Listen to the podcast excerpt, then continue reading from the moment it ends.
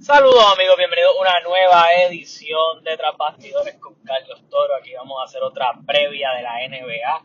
Eh, ya han subido tres capítulos. Eh, obviamente este es el segundo que subiría en el día de hoy. Es más bien con... Obviamente para, para apretar un poco, porque realmente pues se me hizo, como me expliqué en el podcast anterior, se me hizo un poquito complicado subir el contenido eh, que tenía grabado entonces pues regrabé un poco, eh, esperé ver un par de jueguitos de la pretemporada. Y específicamente con, con, este equipo, con este equipo que voy a cubrir, que son los Houston Rockets. Voy a hablar de los Houston Rockets ahora. Voy a hablar del Oklahoma City Thunder. Eh, y quería hablar un poco también, o sea, voy a tratar de ver si puedo cuadrar cuatro equipos aquí, dos del oeste y dos del este, eh, de Filadelfia y Toronto. Esos son los cuatro equipos que voy a estar conversando hoy. Esperemos que me quepan todos en el título del video, del podcast. Es un poco complicado acomodarlo, pero vamos a ver qué podemos hacer. Quiero hablar primero de Houston. Eh, ¿Por qué? Porque la novela de Harden está más activa que nunca. Y digo la novela de Harden porque todos sabíamos una vez se acabó la temporada que había muchas cosas peligrosas dentro del ámbito de Houston. Houston venía de estar jugando muy buen baloncesto, pasa el parón del coronavirus, eh, llegan a la burbuja, empiezan a jugar ahí, Westbrook se lastima, Westbrook regresa en la serie con Oklahoma City, en una serie que se fue a 7 juegos, eh, dándole fast forward a la situación, por como lucieron en esa serie con Oklahoma City, sabíamos que por más buenos que fueran, la maquinaria de los Lakers con su juego interior podía acabar con ellos y fue lo que terminó pasando, le dieron un 4 y 1. Eh, Houston tuvo movimientos cuestionables durante la temporada, eh, sí, Robert Covington era tremendo asset, pero tal vez no haga el costo de perder a Clint Capela, apostaron full al sistema de juego de jugar pequeños y, triples, eh, perdieron toda esa fuerza interior y ahí fue donde Howard, Davis y hasta los mismos triples les pasaron factura. Eh, Westbrook y Harden se veían perdidos, al menos en esa jugada. Eh, yo no considero a Harden un perdedor, sé que mucha gente decía, como que ah, en playoff se, se caga o se asusta, no. Pienso que Harden es un muy buen jugador, uno de los mejores cinco jugadores de la liga sin, sin duda alguna. Eh, aunque a muchos no les guste el estilo de juego de él y todo lo que quieran decir, es una máquina anotadora, probablemente el tipo más anotador ahora mismo en la liga, ese tipo. Eh, ¿Cuál es el conflicto? Pues mira, hay que mirar a pensar que hay varios factores en Houston que no funcionan. Comenzando por el dueño del equipo actualmente, que es un tipo eh, bastante maceta de cierta manera, es un tipo que quiere ganar pero no está dispuesto a invertir. Eh, el tridente de Capela, Westbrook y Harden era peligroso, era muy bueno, hubiera sido muy bueno verlo más tiempo, salieron de Capela inexplicablemente. Eh, esto no le gustó a Westbrook ni a Harden por los rumores que han salido, lo sacan. Eh, se van a jugar full al triple de Mike D'Antoni, que abandona la franquicia al quedar agente libre. Eh, ahora mismo es el asistente de los Brooklyn Nets, junto a Steve Nash, reencuentro allá de, los Phoenix Suns. Pero fue un asco todo lo que intentaron hacer. Capela es un equipo de Atlanta que ahora Capela tiene un rol muy va a tener un rol prominente dentro de la, de la franquicia de Atlanta eh, en, ese, en esto. Pero vamos a lo que vinimos. Houston ha tenido varios cambios, comenzando por el coach, que deciden coger un coach inexperimentado en el aspecto de ser head coach, en Steven Silas, que fue el asistente de Dallas. Eh, Dallas es un equipo que no es el equipo más defensivo del mundo, pero tenían un muy buen ataque. Con esto sabes que cambia la fórmula de estar tirando triples todo el tiempo eh, Westbrook pide trade, Eric Gordon no está muy feliz con el equipo. Eh, pues obviamente por, el factor de que no le estaban dando muchos minutos de juego, mucha fuerza ofensiva en, la rotación. PJ Tucker quería una renovación, no le ofrecieron los chavos que esperaba para todo el trabajo que le estaba haciendo. hay que decirlo. PJ Tucker se convirtió en el centro de este equipo e intentó hacerlo lo mejor posible dentro de la situación y, haciendo el trabajo. Eh, mucha gente descontenta, Austin Rivers eh, se fue del equipo, se fue a los New York Knicks. Eh, y sabíamos que las cosas apuntaban a reconstrucción una vez Daryl Morey, que era el gerente general del equipo, sale y ahora llega a Filadelfia. Por eso vamos a hablar de Filadelfia más tarde. Uno, para mí, uno de los mejores gerentes generales que tiene la liga era ese muchacho Daryl Morey y pues ellos salieron de él. A lo que voy. Eh, el primer movimiento que hacen los Houston Rockets comenzando es cambiar a Robert Covington por Trevor Ariza. Y ahí tú dices, ok, eh, está pasando, está pasando, este, esta gente está intentando cortar gastos porque pues van a salir de Covington, que puede venir y cobrar el machado más adelante, lo mandan a Portland, yo cojo a Trevor Ariza que le puedo dar un buyout porque jugó con nosotros dejarlo jugando, pero puedo también buscar darle trade y, no recuperar nada, pero pues ellos recuperaron ahí una jondita de, de draft por, por, por Trevor Ariza o sea, por Robert Covington. Y ahí tú dices, ok, Ariza está más viejo, no está al nivel de Robert Covington, estuvo en picada. Westbrook pide el trade, están semanas buscando algo que sea atractivo para ellos, ellos querían muchas cosas por Westbrook, al final del día el contrato de Westbrook bloquea muchas cosas y deciden cambiar pelo a pelo, jugador por jugador.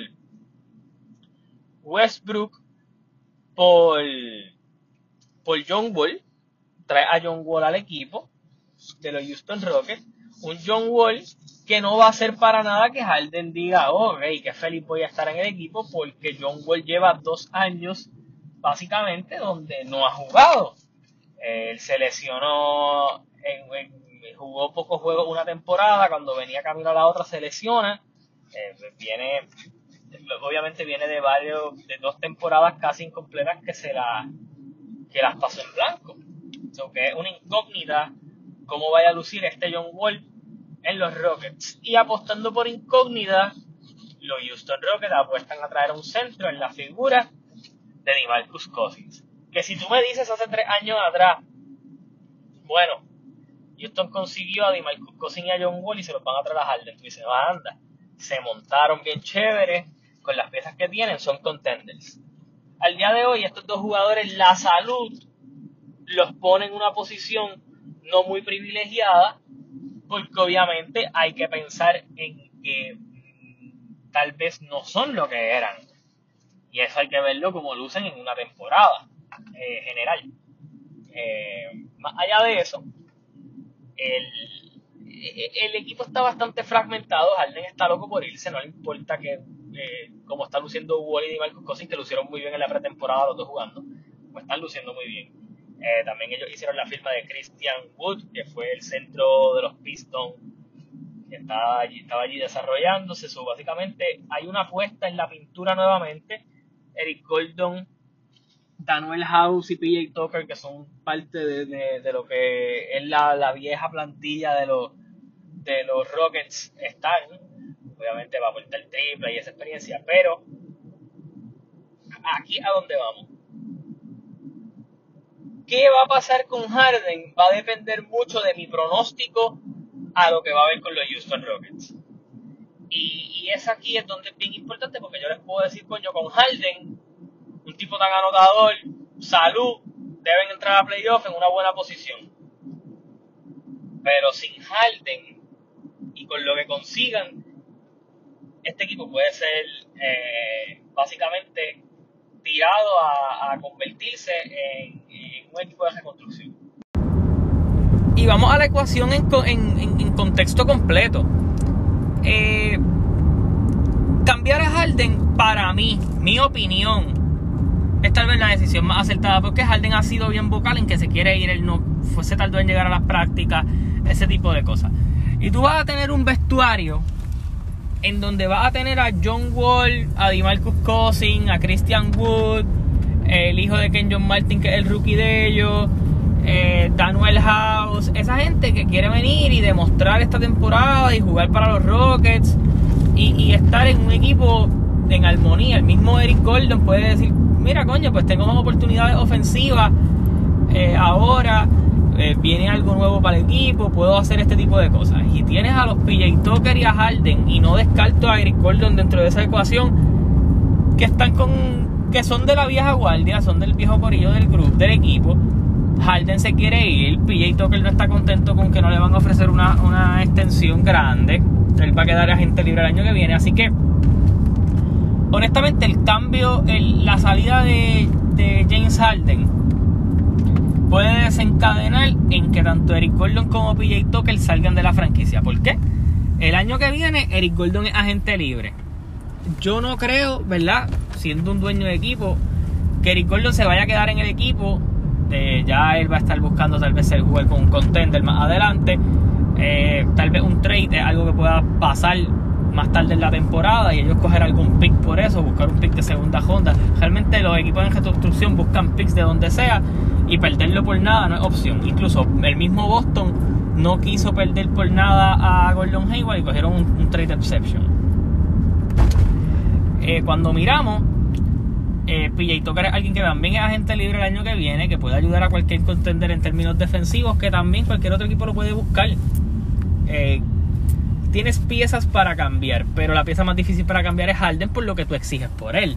Tú pides una estrella, pides a alguien que encargar el equipo, sabes lo que tienes en Harden. Realmente jugadores como Harden casi nunca están en el mercado de cambio. Y digo como Harden porque Harden lleva tres años ganando el título de anotación. Tú nunca viste a Kevin Durant en el mercado de cambio. Eh, nunca han cambiado a LeBron. Y no es que tal vez Harden esté en esa misma conversación. Pero los Curry no están en temas, en esos tipos de temas. Eh, so que, por ejemplo, en el caso de Davis, pues tú diste un montón por él, pero tenías muchas piezas, muchos picks. Eh, y pues, por ejemplo, ahí salió un Brandon Ingram que vino y se convirtió en el jugador más improved de la temporada, de la temporada pasada. Ok, pues eso tal vez es lo que está buscando Houston. un proyecto en donde ellos puedan decir, ok, tengo la primera pieza para un proyecto, vienen draft picks, tengo a Wall y a Cousins, vamos a intentar ser competitivos y poco a poco, si me tengo que mamar el contrato de John Wall, pues ok, tengo a John Wall aquí que me va a vender camisetas, a Cousins que me va a vender camisetas y de cierta manera buscar lo demás, porque ya se ha visto que el dueño de los Rockets un maceta y es algo que lo ha dicho todo el mundo, es un tipo que quería ganar, pero no invertir en ganar y para tú ganar en la liga tienes que pagar los taxes, que eso es de seguro. Así que a lo que vamos. Yo intentaría cambiar a Harden lo antes posible. Incluso intentaría que pasara en estos próximos, en esta próxima semana. Buscar salir de Harden. El tipo no quiere jugar con ellos.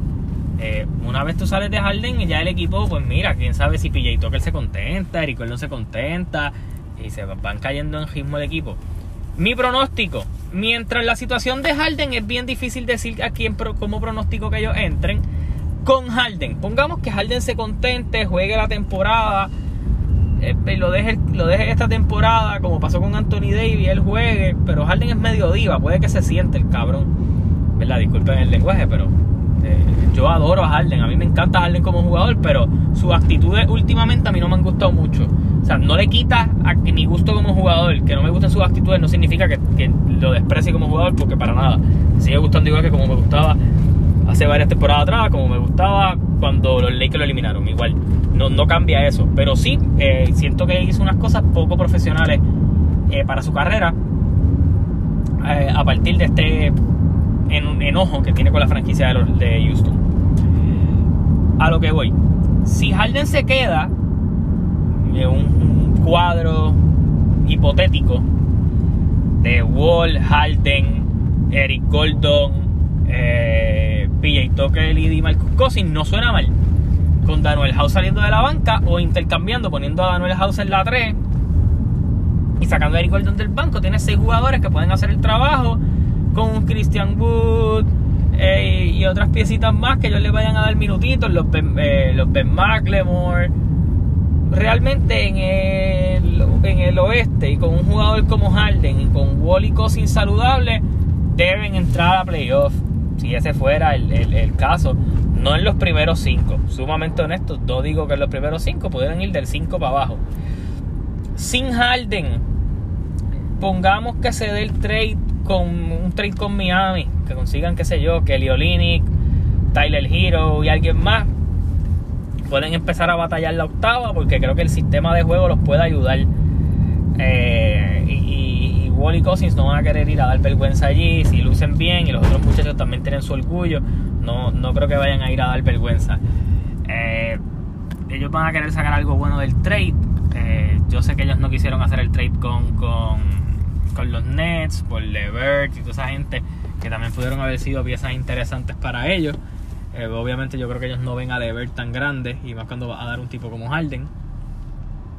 Pero cuando lo pones pone en retrospectiva y en análisis todo lo que está pasando, eh, sea lo que sea que consigan en trade, yo los veo batallando entonces la octava, peleándose el play-in ese, porque ahora el que quede séptimo y octavo defiende su posición, se, juega el 7, 8, 9 y 10 en un pequeño torneito. Eh, y ahí habría que ver entonces si los Rockets sobrevivieran a eso. Siento que, que es un equipo con demasiadas incógnitas al momento.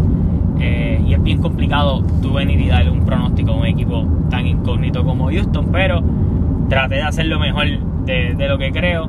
Si me das a mí una opinión, yo pienso que Houston ya debe buscar una salida para Harden, la más conveniente para ellos, pero buscar la salida, creo que tienes poco tiempo para confeccionar un equipo que se vaya aclimatando, que vaya cayendo en tiempo, que se vayan sintiendo mejor con Harden fuera, aunque sepan hacia dónde van, pero tú estás claro de la situación del equipo. Eh, en, en contraste, un equipo que sí supo hacer eso fue Oklahoma City. Sí, Oklahoma City era un equipo que el año pasado parecía que iba a ser en reconstrucción. Nadie daba nada por ello. Ellos cogieron a Chris Paul para salir de. Ay, Dios mío. Para salir de Russell Westbrook. Eh, cogieron a Danilo Gallinari. Eh, a Chai Gilgis Alexander en el trade de Paul George. Steven Adams ya ellos lo tenían en el equipo. Y a Dennis Schroeder también, que era lo que quedaba restante. Ahí tenía cinco jugadores que podían hacer el trabajo.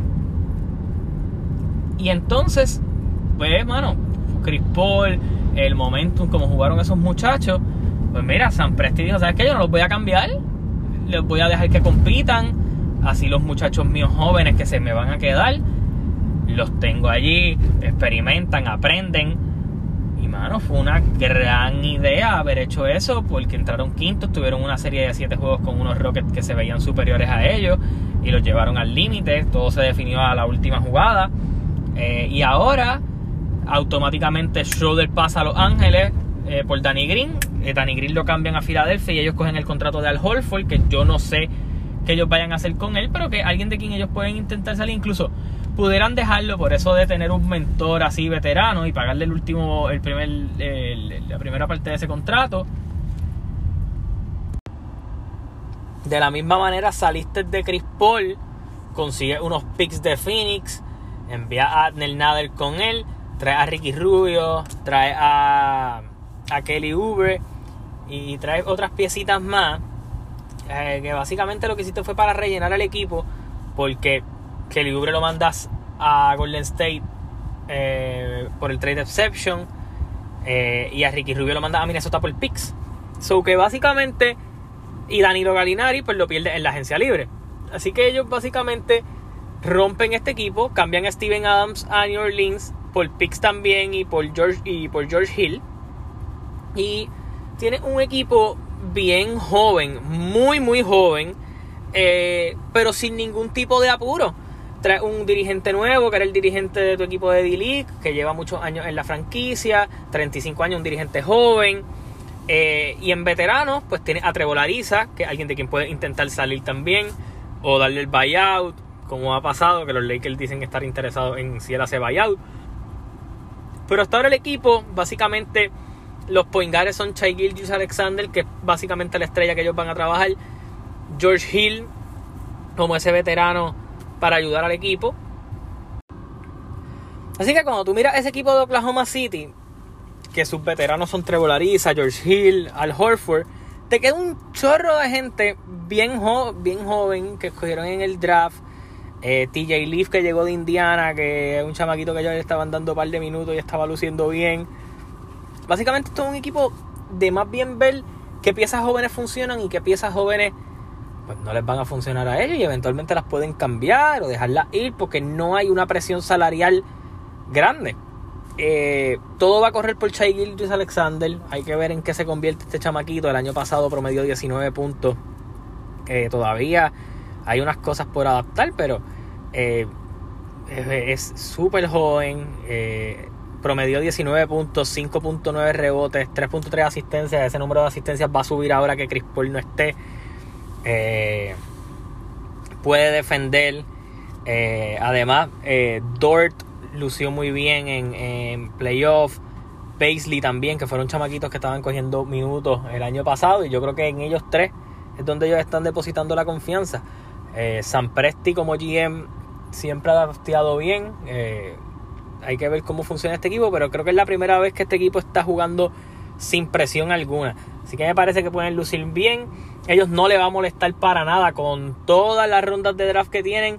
Perder y, y de esas derrotas que esos muchachos se desarrollen. Al contrario, eso es lo que ellos quieren, que se desarrollen ellos. Y si hay que perder en el camino, pierden en el camino. San Presti tampoco creo que vaya a venir a hacer una reconstrucción más grande del mundo, sino más bien juntar los talentos jóvenes que él más pueda, desarrollarlos y ver qué sucede con el equipo. Este básicamente es un equipo completamente nuevo para desarrollar. La fanaticada de Oklahoma siempre ha sido súper dinámica, súper buena en ese tipo de aspecto, bien pasional. Y quién sabe, siempre se ha hablado de ese equipo volver a Seattle, así que hay muchas cosas pasando. Así que Oklahoma City yo sí los veo últimos en el oeste, eh, pero decir que son últimos en el oeste no va a haber ningún tipo de problema con ellos, eso es lo que ellos quieren. Pero pues mi pronóstico para el Oklahoma City Thunder esta temporada es ese. Ahora voy a hablar de los equipos del este que dije que iba a comentar. Eh, y es que voy a estar hablando de Filadelfia y de los Toronto Raptors. Dos equipos, básicamente uno que quedó campeón eh, el, este, el año pasado. Y, y Filadelfia, que pasó de ser uno de los peores equipos a tener un, un muy buen equipo con Butler, Tobias Harris eh, y todo lo demás, a perder a Jimmy Butler, por decirlo de cierta manera, conflictos, lesiones, en fin. Filadelfia el año pasado perdió a JJ Reddick en, en lo que fue la agencia libre. Eh, cambiaron a Butler por Al Horford en una jugada que en una cosa que yo jamás entendí en ese sign and trade. Tenían a Josh Richardson directamente desde Miami. Eh, tenían un buen cuadro. Lo que pasa es que para las eh, no jugaba para las fortalezas de este equipo. Vencimos no, me, no tira el triple, pero es buen pasador, rebotea. El dúo de Simmons y Embiid no estaba dando resultados con esa dupla. Y llega Daryl Morrill directamente desde Houston como GM a cambiar esta perspectiva. Llega Doug River directamente desde los Clippers. Que yo sí pienso que Doug River es un coach overrated. Pero es un tipo de récord positivo. Es un tipo que, con, que cuando los Clippers del año pasado, anterior a este que perdieron, le sacó el jugo a una plantilla de un montón de gente que había llegado por ellos cambiando esas piezas y con Danilo Gallinari y con Tobias Harris y todo eso, dieron candela. Así que este equipo, eh, cuando lo mira ahora, voy a, a, decir más o menos las piezas que tienen. Eh, en el backcourt tiene a Ben Simmons, tiene a Matisse Tiboulet, que demostró que puede ser un muy buen defensor de exterior. Y si coge tirito de afuera, tremenda pieza. Shake Milton, que jugó muchos minutos eh, bajo la lesión de Ben Simmons y lució bastante bien. Le falta un poquito de madurez y eso, pero que puede lucir bien. Cormas mete el triple. Llega un veterano como Danny Green que va a aportar defensa y tiro de tres. Eh, Terence Ferguson, bastante joven y bueno desde Oklahoma City. Eh, y Seth Curry, que lleva dos años sumamente anormales tirando el triple, metiendo el 45% de sus triples eh, en la temporada de, de, en lo que fue la temporada con Dallas y en lo que fue la temporada con Portland respectivamente. Daryl Morey no hizo más que llegar y salir del contrato de Horford, que era un contrato medio malo, para traer a Danny Green, eh, que es un contrato de un año, eh, lo cual es muy bueno para, para ellos. Un contratito ahí corto, que no hay que hacer mucho con él, eh, y que te quitas obviamente el peso de, de, de, del supercontrato de Al Horford, que, los Thunder lo adquirieron. Y en, en, las posiciones grandes, pues, te trae a Dwight Howard, que viene de ganar el campeonato al igual que, que Danny Green. Mike Scott que mete el triple. Tobias Harris que sigue allí. Joel Embiid. Y Tony Bradley que básicamente viene a jugar ese garbage time como, como centro. Pero el equipo básicamente se ve un poco más normalizado, pero aquí habla mucho del pensamiento de Daryl Morey a la hora de montar un equipo. Ok, vamos a intentar salir de este contrato malo y maximizar. Y hacer esto, y hacer lo otro, y hacer esto, y hacer lo otro. Y básicamente ha revolucionado un poco cómo van a jugar y, lo que va a hacer Doc Rivers. Así que llegaron dos jugadores, básicamente tres jugadores que pueden tener unos roles muy buenos en este equipo. Seth Curry con su triple, un tipo que va a estar siendo alimentado por Ben Simmons constantemente. Eh, un Dwight Howard que si viene jugando igual que como jugó con los Lakers, va a ser un buen recambio para Joel Embiid. Y obviamente Danny Green, que pues eh, sé que mucha gente lo critica por los playoffs, yo fui de los que los critiqué, pero defensivamente y, y en este tipo de equipo puede lucir muy muy bien. Así que cuando veo este equipo y me tiro un cuadro así pensando, yo pudiera ver un cuadro de Ben Simmons, Danny Green, eh, Seth Curry, Tobias Harris y Joel Embiid. Eh, jodear a de cuatro tipos que pueden meter el triple. Eh, que aunque defensivamente tal vez Seth Curry es el, roto en la defensa, eh, lo pueden disfrazar bien. Tiene a Doc Rivers que a veces pues logra sacarle el jugo a esos jugadores eh, del banco y a veces hace el menos con ellos. Yo pienso que si Doc Rivers logra hacer un buen trabajo aquí, este equipito va a estar muy muy bien. Eh, mucha gente piensa que pues Simmons y Embiid eh, no se van a llevar bien. Yo creo que puede haber mucha más armonía de la que había. Pueden subir un poco ese nivel. Me encantaría ver a Ben Simmons elevar un poco más su juego. Embiid saludable eh, es de los mejores centros de la liga. Solo yo creo que por detrás de Nikola Jokic, en mi opinión. Y Tobias Harris mete esa pelotita constantemente, puede, puede rebotear, puede hacer un par de cositas. Así que pienso que, es bien importante eh, como Rivers utiliza estas piezas eh, y lo que vayan a hacer dentro del equipo. A lo que voy. Filadelfia es uno de los equipos que más está sonando para Harden. En las últimas horas los más que han sonado es Miami y, Filadelfia. Yo no sé qué le pueda dar Filadelfia sin dar a Joel a, Ben Simmons eh, a Houston. Ahí voy, ellos no tienen muchos picks. Ellos tendrían que darle a Ben Simmons y yo no sé cuán ellos están dispuestos a dar a Ben Simmons, un jugador que todavía le falta evolución y que ellos tal vez puedan hacer la apuesta por él. Ahí es donde yo siento que está un poquito más la complicada la cosa para ellos, porque pues tienes que ver si te va a tratar de jugar all-in con James Harden y Embiid o eh, pues irte por Ben Simmons. No creo que tú vayas a hacer Tobias Harris por, por Harden, porque creo que Houston pudiera intentar sacar algo más por, por James Harden que eso y no, van a aceptar esa oferta. Así que no voy a descontar a Harden de la ecuación. Eh, y contando lo que veo de este equipo, creo que les va a ir mejor que el año pasado. Que estuvieron bien fríos, bien eh, fríos y calientes, fríos y calientes toda la temporada, inconsistencias, lesiones. Si la salud cuida a Joel Embiid y a Ben Simmons con estas piezas al lado, con estos veteranos, deben entrar quinto o cuartos, para esta gente va a ser bien importante entrar en las primeras cuadras. ¿Por qué? Primero porque tienen ventaja de campo. Eh, Filadelfia no hace mucho estuvo a pelo de nada de llegar a las finales de la NBA. Eh, pudieron haber ganado un campeonato porque con las lesiones que, que habían en los Warriors ese año, yo creo que Toronto y Filadelfia, cualquiera de los dos que pasara, podía ganar la final de la NBA. Eh, Así que ellos josaron el campeonato, vamos a ponerlo así, josaron. Llegar ahí, no lo hicieron. Eh, así que no, podemos vivir de lo que sería o de lo que pudiera ser. Eh, así que me voy con que Filadelfia puede entrar entre cuarto y quinto, todo dependiendo de las lesiones y lo que pueda suceder. De llegar quinto eh, es bien peligroso porque tienes que jugar con, con los caballotes en primera ronda y eso puede ser bien peligroso para ellos.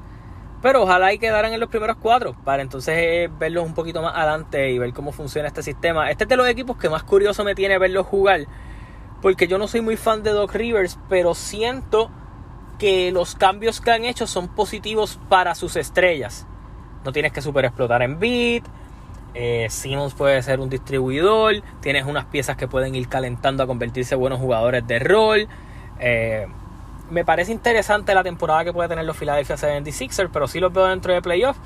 Y si Ben Simmons se convierte en el animal que puede ser, van a dar mucho de qué hablar. Eh, voy a hablar de los Toronto Raptors por último, pero no menos importante.